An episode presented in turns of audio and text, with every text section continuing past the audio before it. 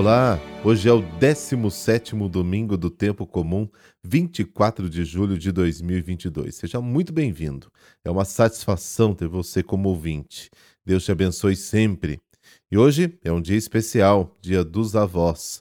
O Papa Francisco concedeu indulgência plenária a quem participar da celebração litúrgica no dia de hoje.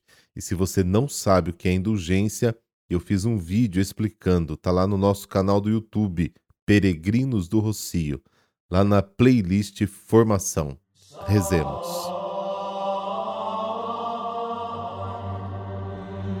Pelo sinal da Santa Cruz, livrai-nos Deus, nosso Senhor, dos nossos inimigos. Ó Deus, sois o amparo dos que em vós esperam, e sem vosso auxílio ninguém é forte ninguém é santo. Redobrai de amor para conosco, para que, conduzidos por vós, Usemos de tal modo os bens que passam, que possamos abraçar os que não passam. Amém.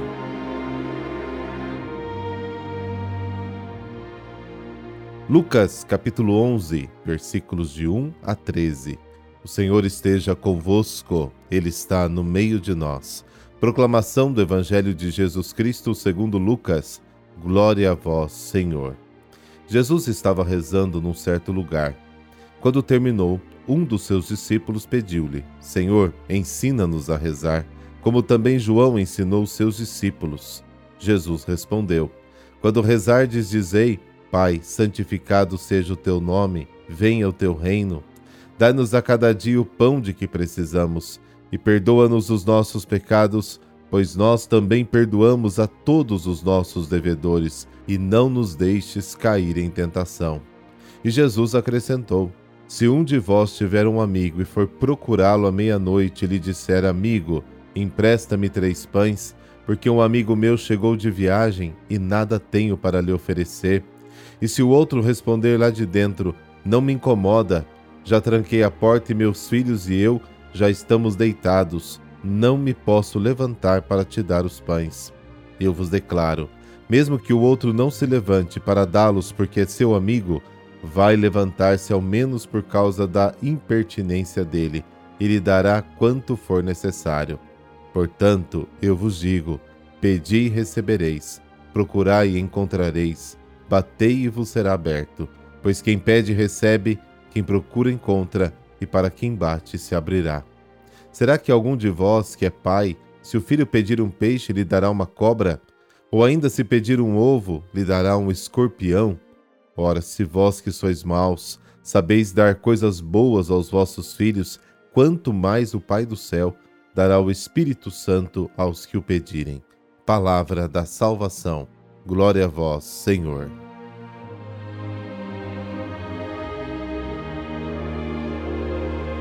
A oração é verdadeiramente o alento de cada alma que anseia pela comunhão com Deus nesta terra e pela salvação definitiva na eternidade.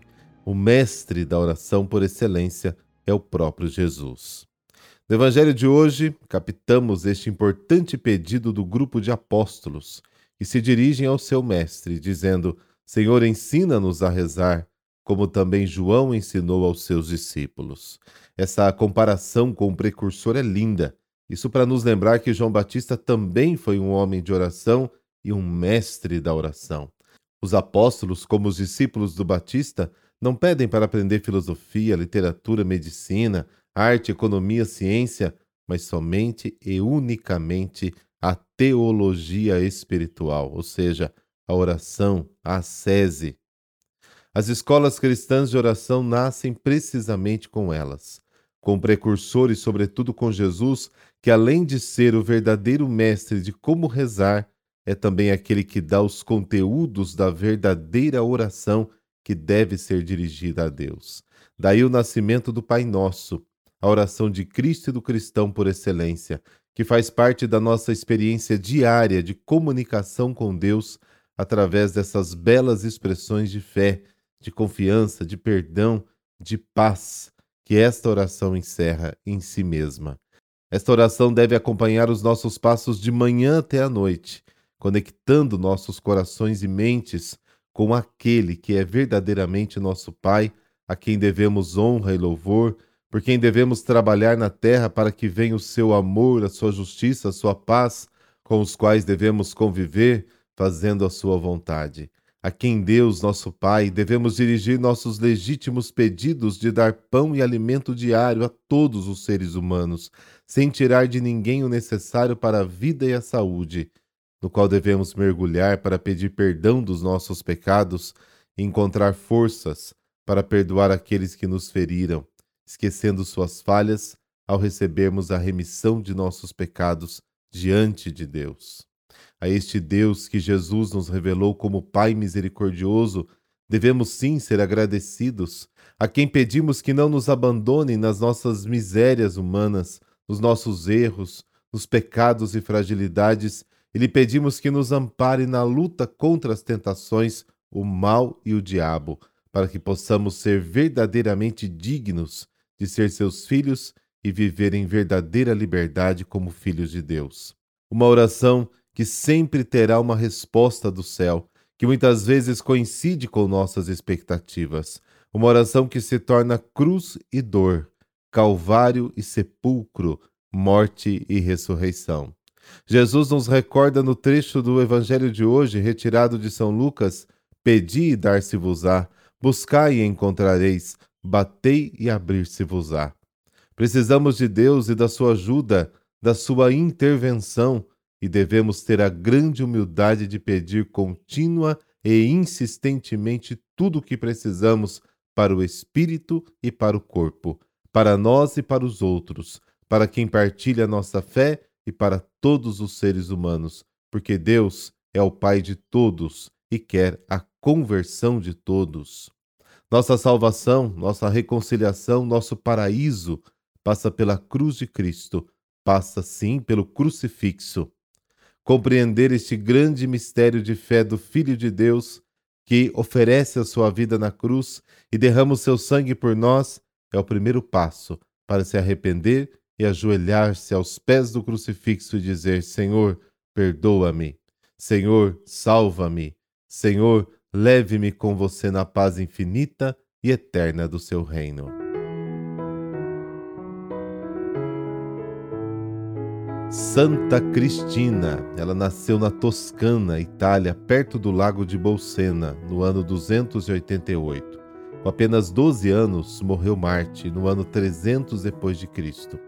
Era filha de Urbano, oficial do exército em Tir, na Etrúria, parte da Toscana.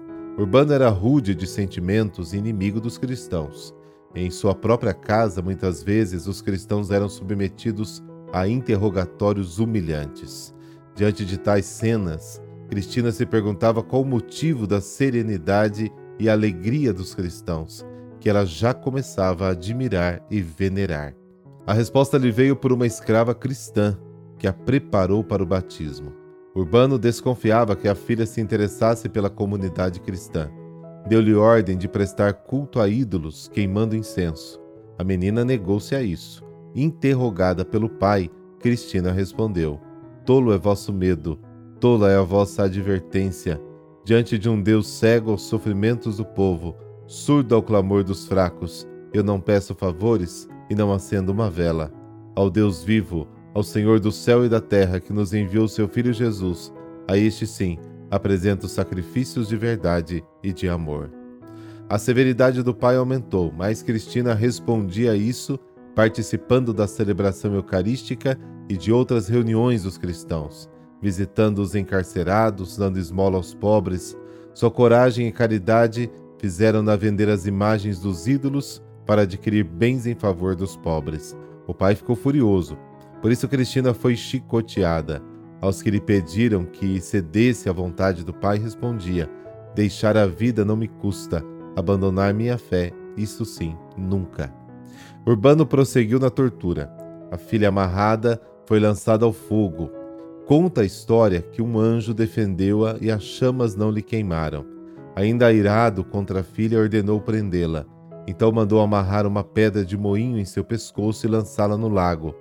Conta-se que após a lançada nas águas, a pedra de moinho veio à tona, não permitindo assim que Cristina se afogasse. A exaltação de Urbano foi tão grande que morreu de colapso. Dio, sucessor de Urbano, também nada conseguiu de Cristina, por isso ordenou que fosse queimada viva. Segundo a história, o fogo não queimou a menina. Posta entre as cobras, nenhuma feriu. E tendo sua língua cortada, mesmo assim cantou os louvores do Senhor Jesus Cristo. Então o juiz, enraivecido com os triunfos da jovem, ordenou sua morte a flechadas. Com isso foi-lhe tirada a vida terrena e ela entrou na glória eterna. Sede para todos nós, ó Deus Altíssimo, exemplo de fidelidade de espírito resoluto, para que possamos imitar a vida de Santa Cristina, que sofreu e morreu professando a fé cristã. Dai-nos por sua intercessão a graça que ousamos pedir. Por Cristo nosso Senhor. Amém. Abençoe-vos o Deus Todo-Poderoso, Pai, Filho, Espírito Santo. Amém. Bom domingo, feliz dia dos avós.